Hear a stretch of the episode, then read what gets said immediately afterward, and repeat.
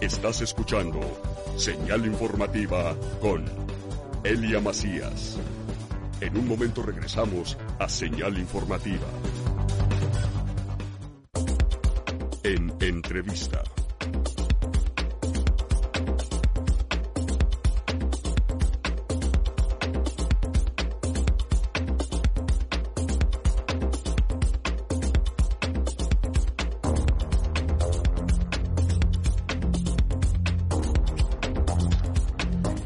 Bien, pues vamos a nuestro espacio de entrevista. Esta mañana estamos muy contentos de recibir en nuestro espacio al doctor Jaime Gómez Castañeda. Él es director en ciencias del acompañamiento humano. Nos da mucho gusto saludarte, maestro. Doctor Jaime, ¿cómo estás? Bienvenido, muy buenos días.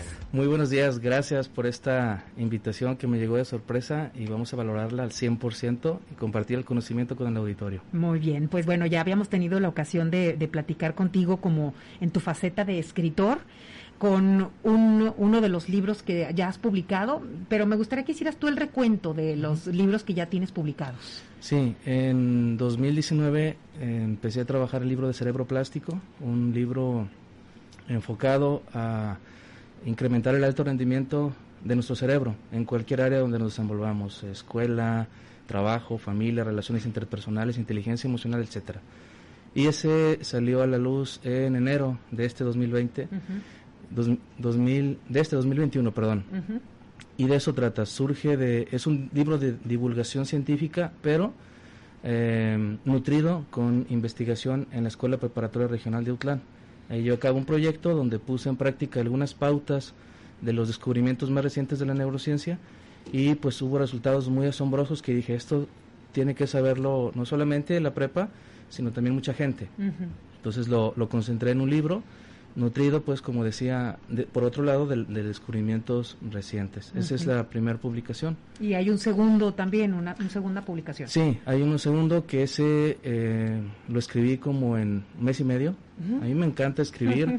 y este libro se llama Relatos del Consultorio, eh, que recoge eh, muchas de mis experiencias con mis pacientes. Ahí el lector, la lectora, va a darse cuenta cómo trabajo yo desde el enfoque gestáltico a través de 15 casos. Tres de ellos son eh, reales, los cuales tengo permiso para publicar sus historias, y los demás son entre reales y no. Entonces ahí el lector o la lectora va a encontrar 15 historias en las cuales puede identificarse y puede también mm, adquirir algunas herramientas de trabajo terapéutico para trabajar el duelo, la ansiedad, las creencias y un, un montón de cosas. Claro, claro. Bueno, de este segundo eh, quedamos pendientes Sí. para que nos lo compartas aquí en la radio con mayor tiempo y en uno de nuestros espacios que precisamente fomenta el tema de la lectura. Pero el día de hoy también vamos a platicar de un tercer libro. Es una tercera obra que se Ciento en línea fue de 829. Wow, no, hombre, me fui para atrás. Claro. Me fui para atrás como tú ahorita. Sí. Eh, en, en línea, eh, abrumador, cuando me dijeron rompimos récord en convocatoria diplomado. Casi me volvía loco.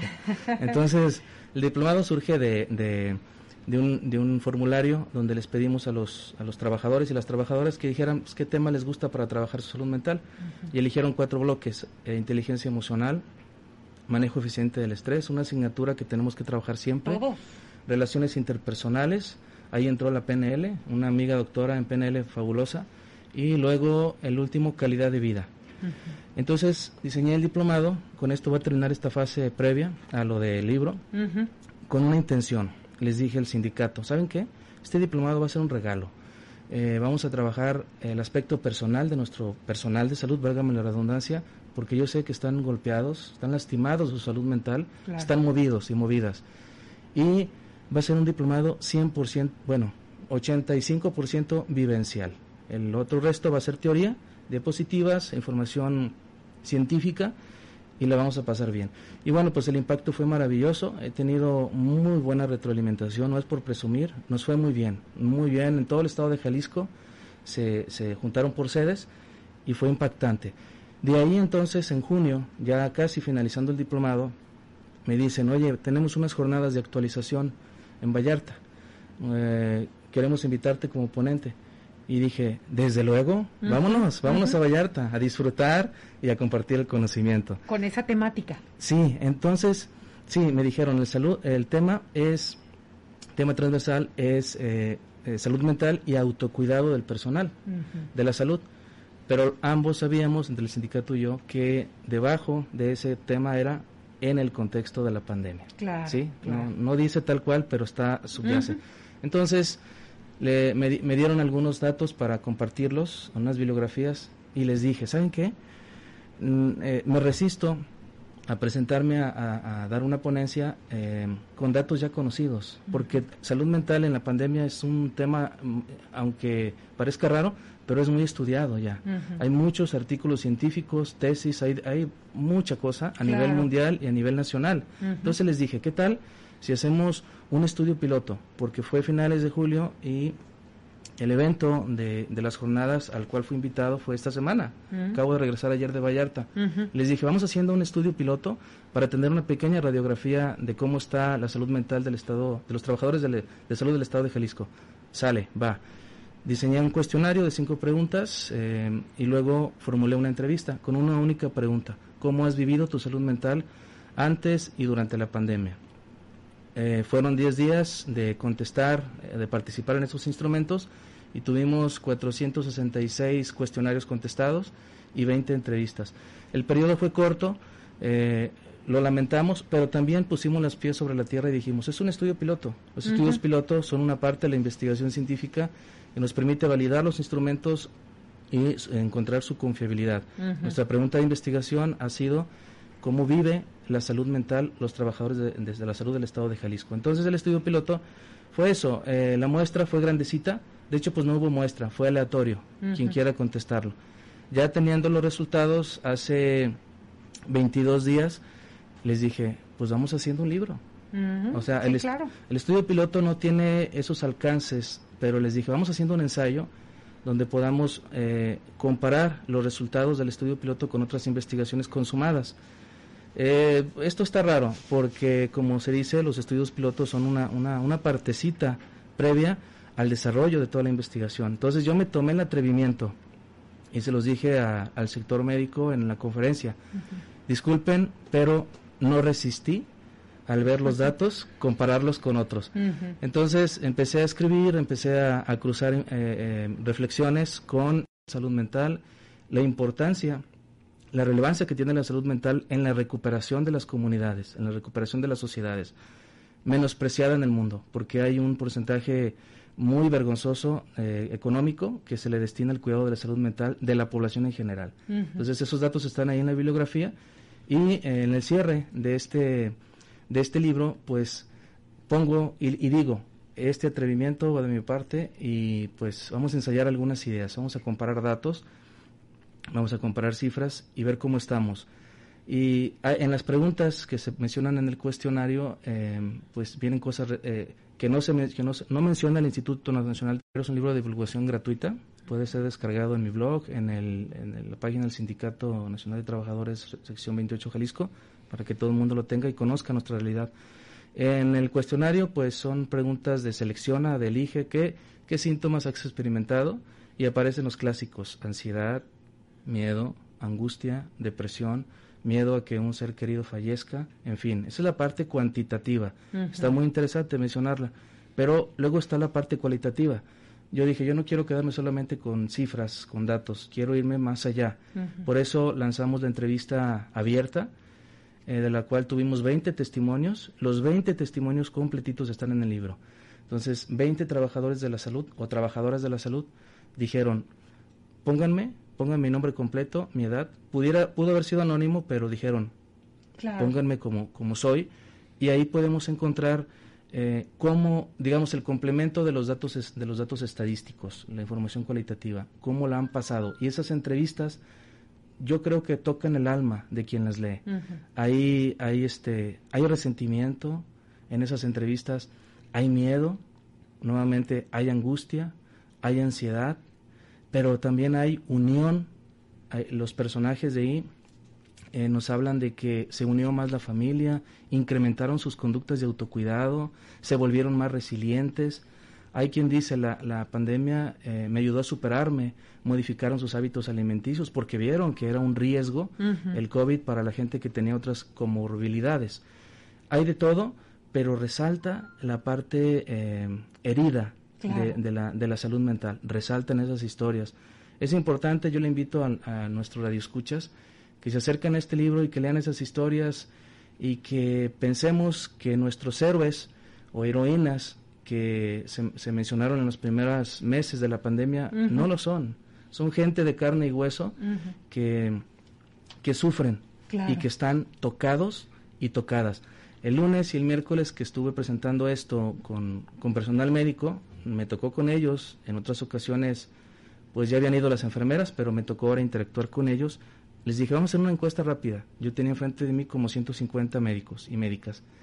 ¿Quiénes han experimentado insomnio? Mm, levantaron la mano la mayoría. ¿Quiénes, ¿Quiénes han experimentado estrés postraumático? También.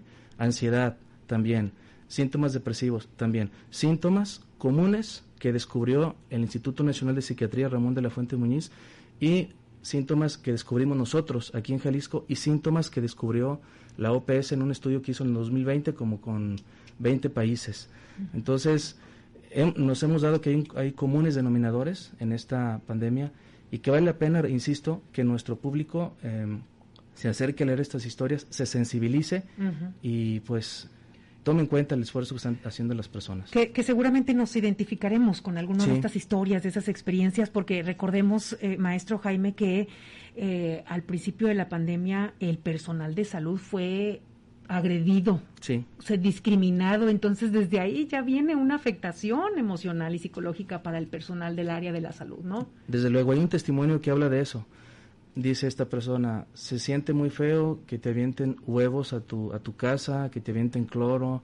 Habla de unas cuestiones discriminatorias y le pone, eh, sale este título en su relato, como vivir, vivir relegado. Es fuerte esto, ¿eh? Vivir relegado de una sociedad o estigmatizado o estigmatizada, eso pega directamente en la salud mental. Por supuesto. Entonces, ellos han pasado y ellas han pasado de todo, desde las carencias de infraestructura, desde el rechazo eh, al principio de la, de la pandemia de la gente, y, y ahora están tratando de, resurgir. Pero también quiero decir que en el libro en, viene el cuestionario y hay cosas positivas. Hay preguntas donde les decimos, eh, ¿de qué, te ha, ¿de qué te ha servido la pandemia a nivel positivo? Y algunos dicen, bueno, pues he desarrollado mi capacidad resiliente, me he preparado más personal, profesionalmente, he hecho ejercicio, hay cosas muy buenas. Y también les preguntamos eh, eh, qué, qué tratamiento, a qué tratamientos han acudido, eso es bien interesante, para resolver sus, para eh, acomodar o trabajar su salud mental. Esta pregunta no viene en, otros instrumentos que yo revisé en el mundo. Y los tratamientos que estas personas eligen son, cuidado, eh, lo que dice, bueno, más que cuidado, atención. Como primer lugar está las técnicas de atención plena, mindfulness. ¿Sí? Eh, técnicas de atención plena. Un muy buen porcentaje, lo van a ver en el libro, ah, elige, eligió el mindfulness para trabajar su salud mental. Es el primer lugar. Segundo lugar, la psicoterapia individual. tercero, la psicoterapia grupal. Enseguida, los grupos de autoayuda. Luego, eh, la medicina, la psiquiatría con un poco porcentaje, otros hicieron ejercicio y en un gran número la asistencia al diplomado que, impartimos. No, me sirvió mucho el diplomado, entonces eso fue genial. Hay, hay de todo, hay datos que, que, eh, que nos, nos llevan a decir, híjole, pues la están pasando así, pero hay otros datos que muestran la capacidad resiliente de nuestro personal de salud en Jalisco. Eso sí, eso es magnífico que bueno, ya, ya lo mencioné, que seguramente nos vamos a identificar en algunos de estos casos. No de esa forma en como lo han vivido de aquel lado, porque como ya mencionaba, han vivido también esa parte de, discriminación muy fuerte y que seguramente también pues necesitó todos estos pasos para superarlo, ¿no? Esto que ya nos mencionas. Maestro Jaime, pues algo más que quieras compartir con nuestros radioescuchas acerca de este libro, ya nos mencionabas dónde podemos consultarlo y que es de fácil acceso y que lo podemos interpretar todos, todas las edades para leerlo. Nada más eso, eh, pedirle a nuestro amable auditorio que se acerque a leer. Es un libro de 70, 72 páginas, pero los anexos, en los anexos van a encontrar nuestro auditorio em, muchas, no, en el capítulo 5, muchas recomendaciones que como dije al principio, eh, salud mental em, en la pandemia COVID del personal médico o, no, o de nosotros. Eh, es un tema muy estudiado. Entonces, ahí en el capítulo 5 cito algunas infografías, no las cito, pongo algunas infografías de la Organización Panamericana de la Salud, de El Salvador, de la uh, Asociación de Psiquiatras Españoles y desde luego en primer lugar nuestro México, de la Secretaría de Salud. Entonces, es información para todos y todas, no solamente para el personal del sanitario de nuestro México, pero yo invito a que lean y a que al final acudan a estos documentos que nos pueden, eh, si no salvar la vida, nos pueden dar calma. Claro. Hay recomendaciones muy prácticas, eh, muy, muy claras y muy accesibles en un lenguaje tremendamente fácil para todos y todas. Ahí está la invitación. Muy bien, ¿dónde podemos encontrarlo, maestro? Bien, eh, está en, el, en la página oficial del Sindicato Nacional de Trabajadores de la Salud, sección 28, en el Facebook. Ahí está la publicación, lo descargan por Drive. O también en, mi página, en mi perfil de Facebook, ahí me van a, van a encontrar la, la publicación. O también otro medio más fácil, mi blog, notadelautor.com. Universidad de Guadalajara. Señal informativa, periodismo libre e independiente. Quédate con nosotros.